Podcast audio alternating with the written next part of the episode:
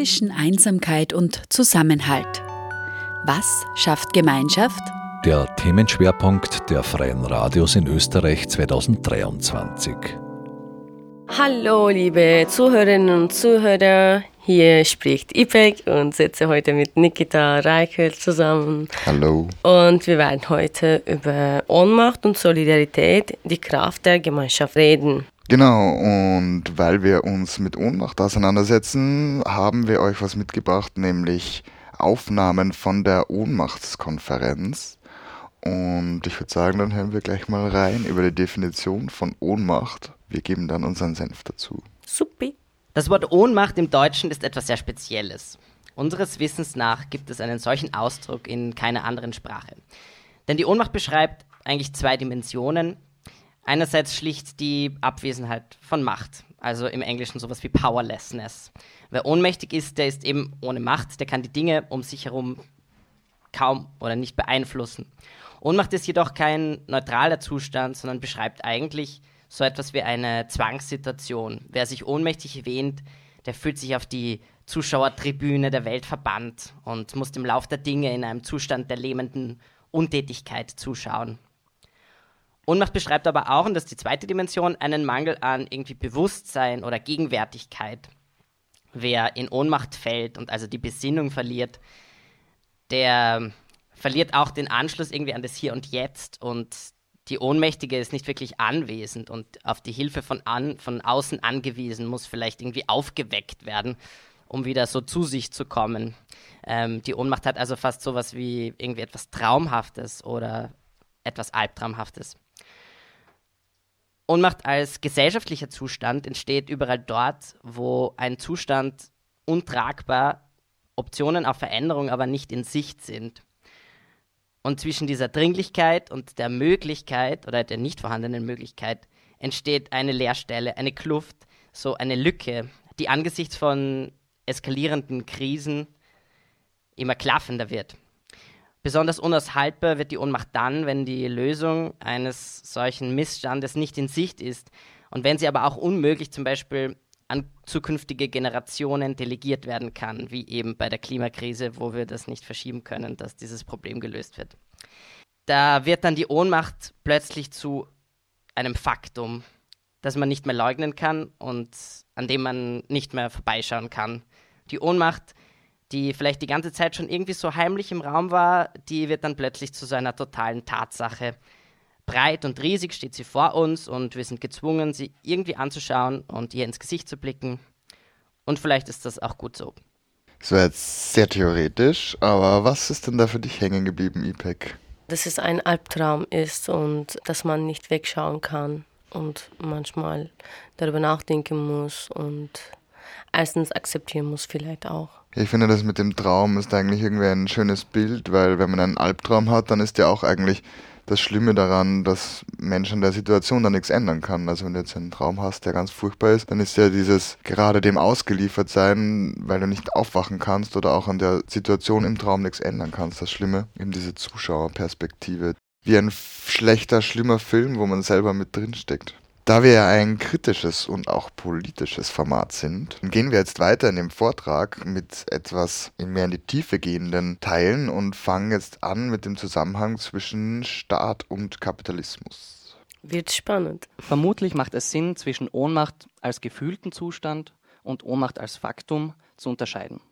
Genauso wie Macht ist nämlich auch die Handlungsmacht, also das Gegenteil von Ohnmacht, in unserer Gesellschaft sehr ungleich verteilt. Denn die Möglichkeit, die Umstände seines Lebens, also unseres Lebens, wenigstens teilweise mitzubestimmen, ist bei uns an den Zugang zu Ressourcen und die Möglichkeit oder Unmöglichkeit demokratischer Mitbestimmung gekoppelt.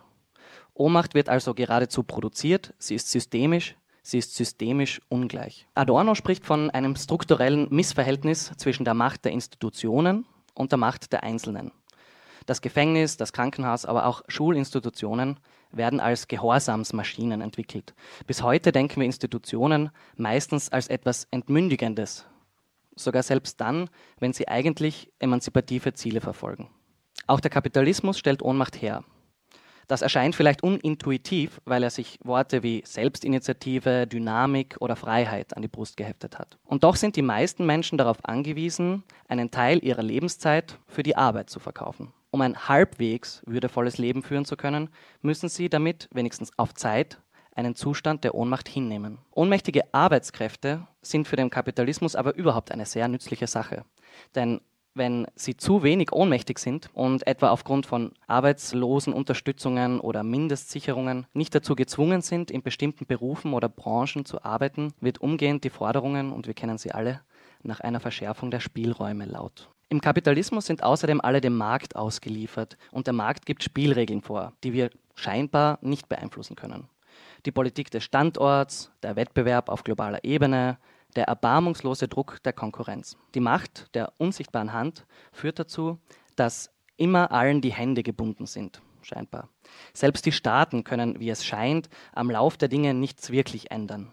Moderieren, abdämpfen, vielleicht eine kleine Steuersenkung, aber die Mietpreisbremse ist schon utopisch. Man würde ja gerne, aber man kann leider nicht. Die kollektive Ausgesetztheit ist im Kapitalismus also so etwas wie Common Sense. Ja, also wir haben jetzt da zwei verschiedene Ebenen gehört. Die eine ist so eine hierarchische, ist ein Machtverhältnis oder Ohnmachtverhältnis zwischen Staat und Individuum und die andere ist so dieses Konkurrenzverhältnis. Welches fühlt sich denn für dich erdrückender an?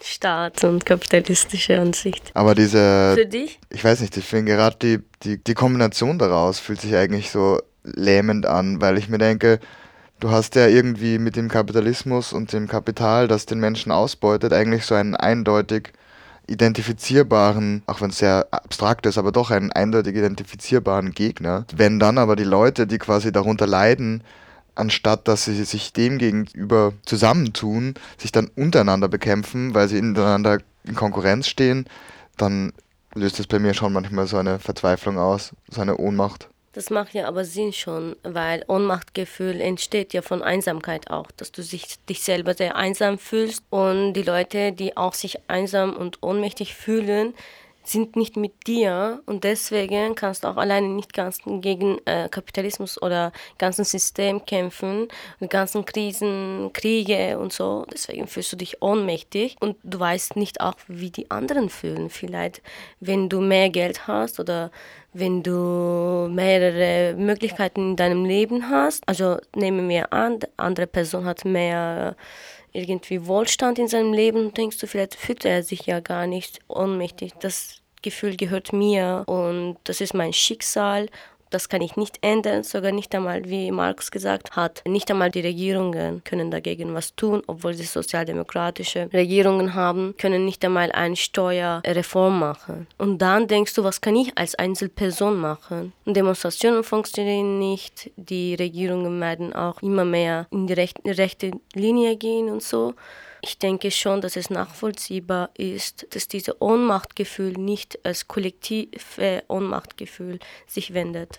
Ich glaube, dass das Ohnmachtsgefühl schon, also beiden vorhanden sein kann, als Individuum, also dass als Individuum du glaubst, gar nichts bewirken zu können, vor allem wenn du dann vielleicht sogar versuchst, mit anderen zusammenzuarbeiten und da dann innerhalb immer Konkurrenz oder Konflikte entstehen. Also gerade in der Linken, wo eine große Streitkultur oder Zerstreitkultur besteht, kann das oft noch dazu beitragen, dass der Mensch sich dann denkt, ja, jetzt, wir verfolgen ja eh schon fast die gleichen Ziele und schaffen es uns dann innerhalb dieses schon stark eingeschränkten Utopienraums dann nochmal irgendwie zu zerfleischen. Aber ich denke auch, dass man, obwohl man kollektiv handelt oder handeln möchte, Ohnmacht empfinden kann. Weil eben, so wie du angesprochen hast mit den Demonstrationen, wenn du dann auf die Straße gehst und immer wieder und immer wieder demonstrierst oder so und dann aber merkst, eigentlich passiert nichts, also es ist mehr so eine Selbstbespaßung quasi oder so eine Selbstbeschäftigung, dass, dass dann auch eine Gruppe von Menschen zusammen, obwohl sie sich als Kollektiv sehen, zusammen Ohnmacht empfinden können. Ja, ob es eine Empowerment ist, diese kollektive Ohnmachtgefühl. Zum Beispiel, natürlich habe ich das Gefühl öfter, äh, wenn ich zu demonstrieren gehe, dass wir als Kollektiv wirklich ohnmächtig sind und irgendwie schreien. So. Das hilft mir zum Beispiel nicht. Ich fühle dagegen schlechter, weil obwohl wir zusammenstehen, können wir trotzdem die Femiziden nicht verändern und es wird doch so bleiben. Ministerium macht nichts Konkretes und seit vier Jahren ungefähr lebe ich da und fast jeden Donnerstag gehe ich zur Demonstration und so. Habe ich einfach dagegen immer gesehen, dass Femizidzahlen dagegen aufsteigen. Das ist halt dann die Frage, also eine weiterführende Frage auch, inwiefern halt in, in einer Gesellschaft mit den Machtverhältnissen, denke ich, dann das Demonstrationsrecht so wichtig und wertvolles ist, dann halt, also als Ersatzhandlung, dass man einfach anstatt, also das kann auch auf individueller Ebene stattfinden, dass Menschen sich ohnmächtig fühlen und dann eine Handlung setzen, die sie kontrollieren können, obwohl sie gar nicht das eigentliche Problem löst, aber man hat das Gefühl, man tut irgendwas. So wie Leute dann extremst viel arbeiten oder so, weil sie glauben dann, dass sie zumindest beschäftigt sind und sie fühlen nicht diese Leere. Und das kommt mir bei Demonstrationen dann auch teilweise vor, wenn es nicht das bewirkt, also quasi die, die Menschen, die die Macht haben, zu einem anderen Handel bewegt, dann ist es ja auch irgendwann dann eine Ersatzhandlung. Ja.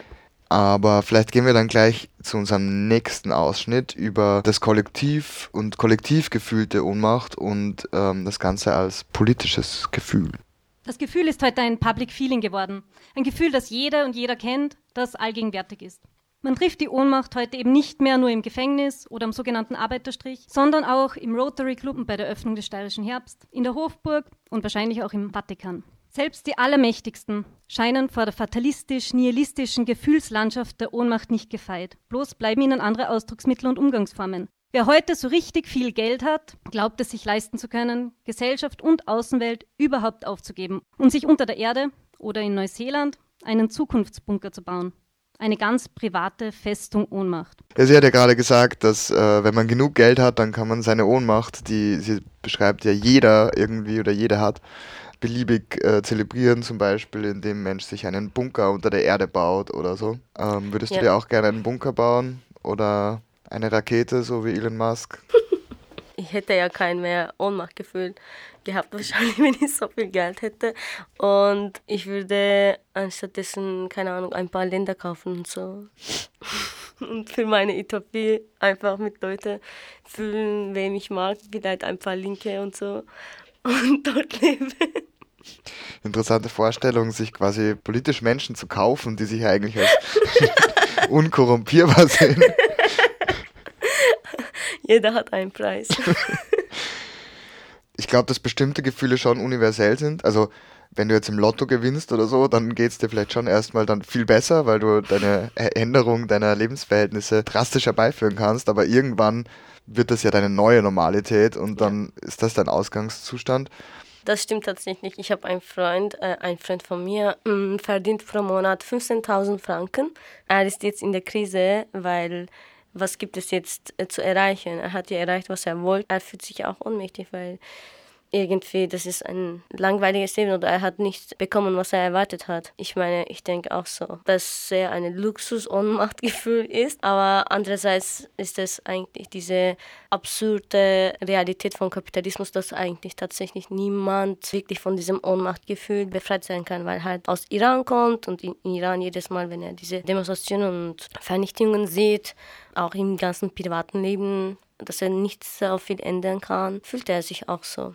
Ich denke auch, dass da Privilegien oft falsch verstanden werden. Viele Menschen, denen gesagt wird, dass sie privilegiert sind, fühlen sich ja angegriffen, weil sie dann glauben, dass ihr Leben automatisch jetzt sich besser anfühlen müsste. Und sie sagen ja, aber ich bin ja genauso oft traurig wie du, deswegen bin ich ja nicht privilegierter als du. Und andersrum kann ja Menschen, die ganz in prekären Verhältnissen leben oder leben müssen, trotzdem Momente des Glücks haben und der Freude und dann sagen dann wieder Leute, naja, dann so schlimm kann es ja nicht sein, du lachst ja auch. Und ich denke halt, das ist dann irgendwie so ein bisschen das auch, wo es dann der Kapitalismus schafft, uns gegeneinander auszuspielen, weil ja dann die Leute, die dann mehr Geld haben oder die vielleicht sogar KapitalistInnen selber sind, also die Produktionsmittel besitzen, dann sagen, naja, ich fühle mich ja selbst auch als Getriebener. Mhm. Und ich glaube auch, dass da dann Kapitalismuskritik oft falsch verstanden wird, weil es ja nicht darum geht, um die Personen, sondern um das System. Also sogar ja. der Mensch, der die Produktionsmittel besitzt, steht ja dann wieder im Konkurrenzverhältnis mit anderen Menschen, die das tun.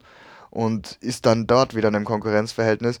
Also eigentlich streben ja die Menschen immer irgendwie was an, was dann irgendwie unerreichbar ist. Oder was ich letztens gelesen habe dazu war, dass ja ganz viel Geld ist ja noch kein Kapital, sondern zum Kapital wird das Geld ja erst, wenn es sich vermehrt, also wenn es dann investiert werden muss und selber reproduziert. Das sozusagen, was uns als Menschen verloren gegangen ist, ist die Idee eines Schatzes, einfach einer großen Geldmenge, die an sich da ist, so wie der Drache, der den Goldschatz hütet oder so. Und die Menschen hoffen, dass sie irgendwann wieder das Geld so unschuldig machen können, dass es ein Schatz wird, der sich dann irgendwann selbst genügt. Aber auch der Mensch, der sozusagen die Produktionsmittel besitzt oder die, das finanzielle Kapital, um zu produzieren, kann sich ja nicht darauf ausruhen, weil das Kapital quasi ja nur Kapital bleibt, wenn es sich vermehrt. Also in dem Moment, in dem wo der Schatz einfach der Schatz bleibt, verliert er ja quasi schon in dem System. Ja, und wenn wir zurück äh, über die Spaltung gehen und über diese Privilegien, das finde ich wichtig eigentlich, weil einerseits dich als sich als Opfer zu sehen und sich als Person sehen, der unter Kapitalismus am meisten leidet, gibt dir das ein, ein, irgendwie auch ein schönes Gefühl. Ah, alle Weißen sind schlimm, alle reiche Leute sind auch Arschlöcher, alle sind gegen uns. Ich bin größte Opfer von Kapitalismus, ja einfach so spalten und einzelne Personen fokussieren, dass sie mehr Leid haben und so hilft nicht tatsächlich diese Ohnmachtgefühl als Kollektiv zu betrachten.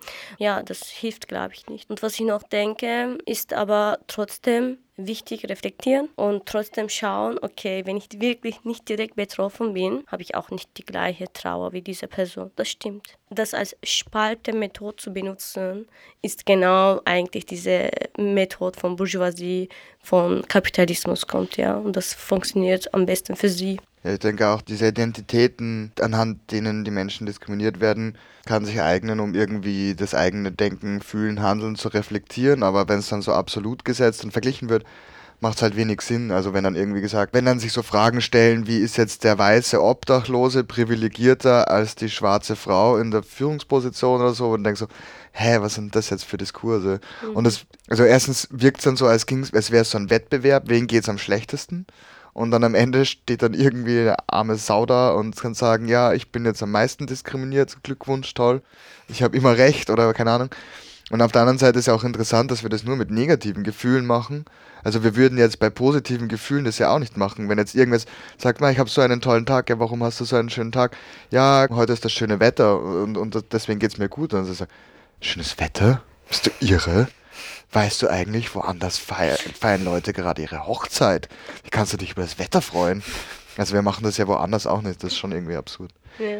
Aber vielleicht wenden wir uns dann, weil du schon angefangen hast mit dem, mit der Überwindung oder mit dem, wie, wie wir da rauskommen können, dass wir uns unserem dritten und, und letzten Part zuwenden, nämlich Ohnmacht und der kollektiven und individuellen Überwindung.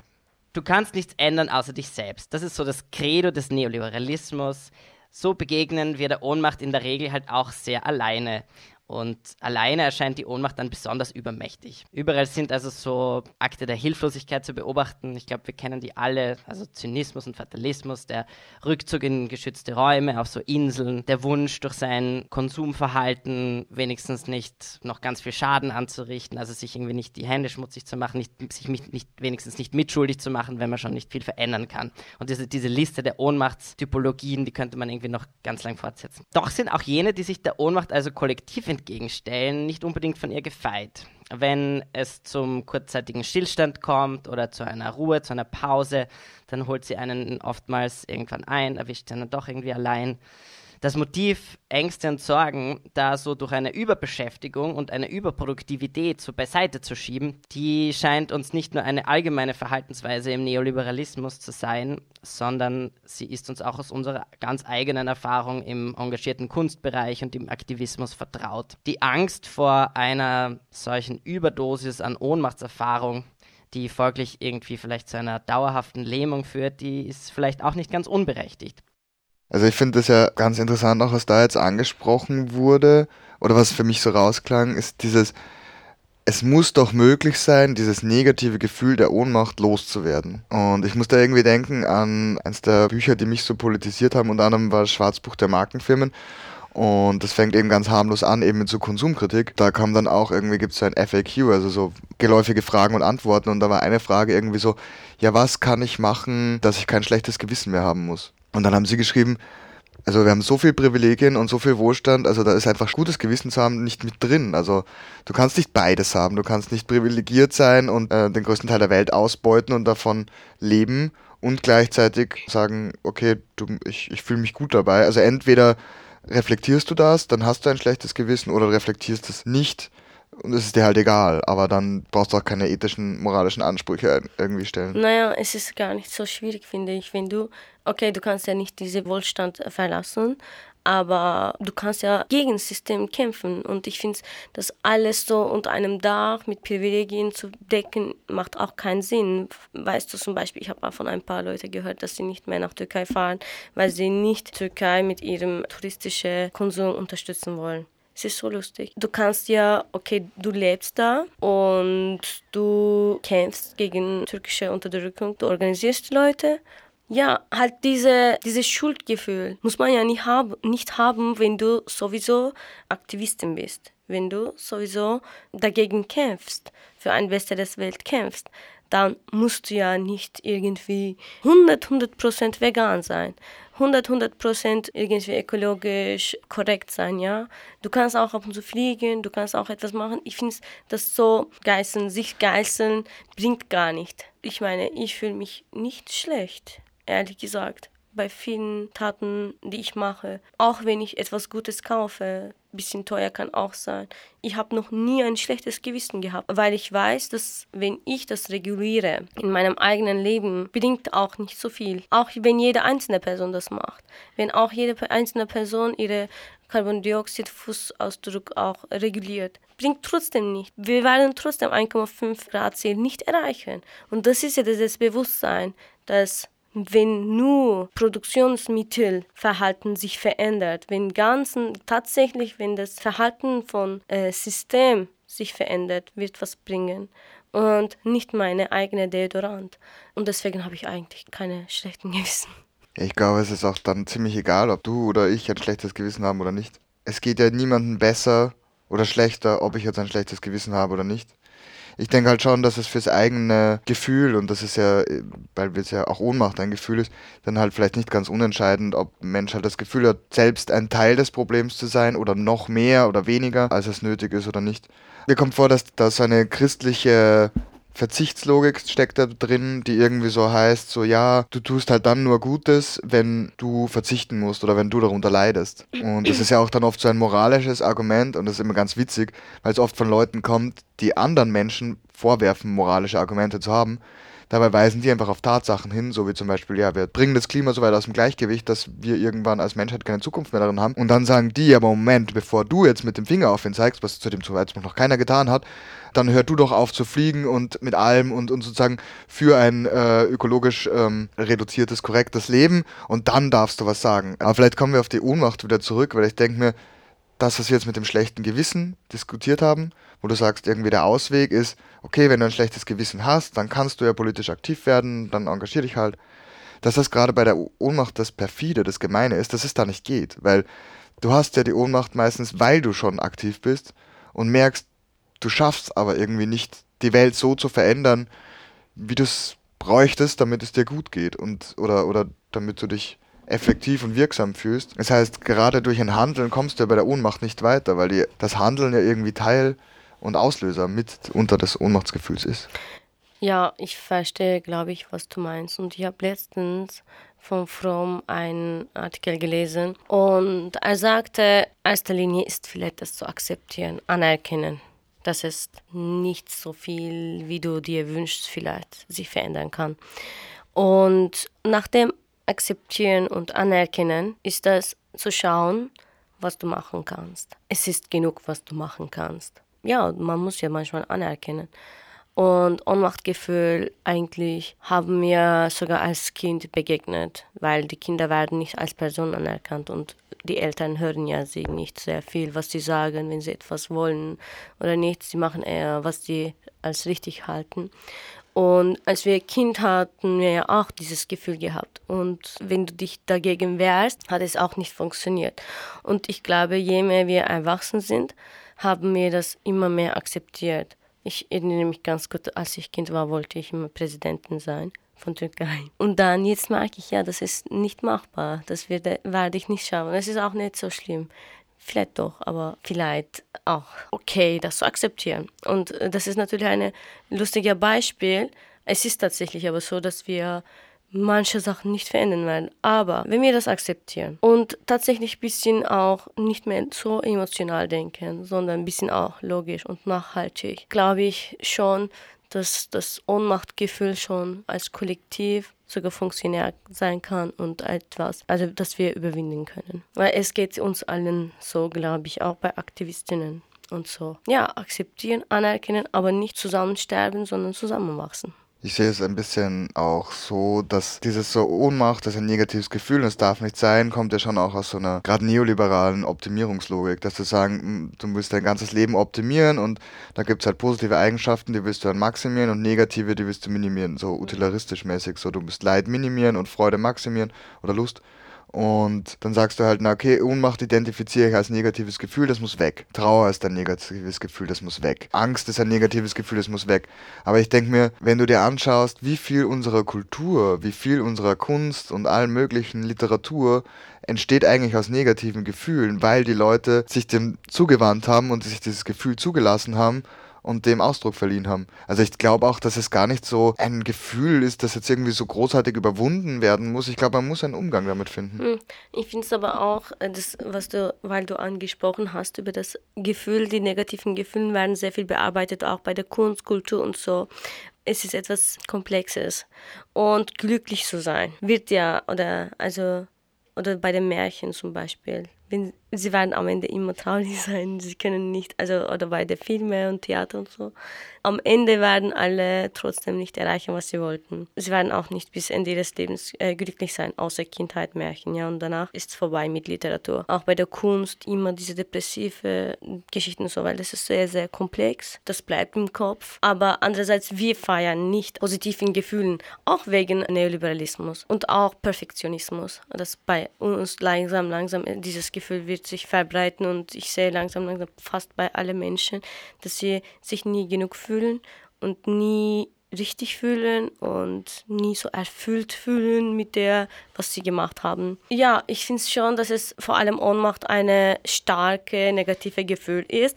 Das ist schon etwas, das es ein bisschen überwinden sein soll. Also natürlich kann man anerkennen und so, aber merkst du es dir nicht auch, dass voll viele Leute sind sehr, sehr depressiv und haben sie eh daran gewöhnt, so depressiv zu leben, haben akzeptiert, dass sie nichts verändern können.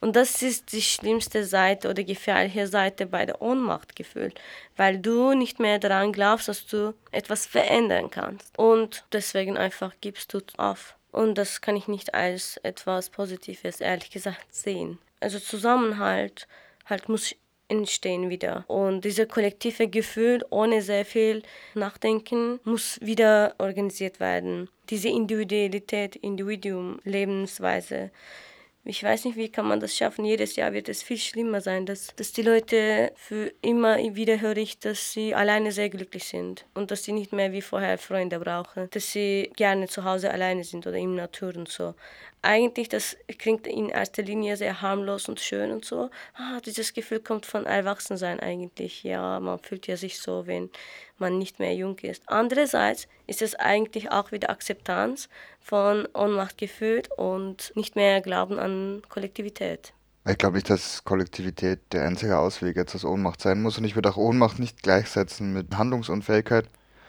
Ich sehe es irgendwie so ein bisschen eher so wie, ich glaube, bei bei Menschen, die chronische Krankheiten haben, gibt es diese Empfehlung der Herangehensweise, dass man das nicht so die Krankheit als gesamtes erdrückendes Problem sieht, sondern jeden Tag wieder eine Chance gibt. Und dann gibt es halt gute und schlechte Tage. Und ich glaube, im Kapitalismus haben wir halt auch unsere guten und schlechten Tage. Und an einem Tag fühlen wir uns halt ohnmächtiger, und an einem Tag fühlen wir uns empowered. Musik hilft vor allem.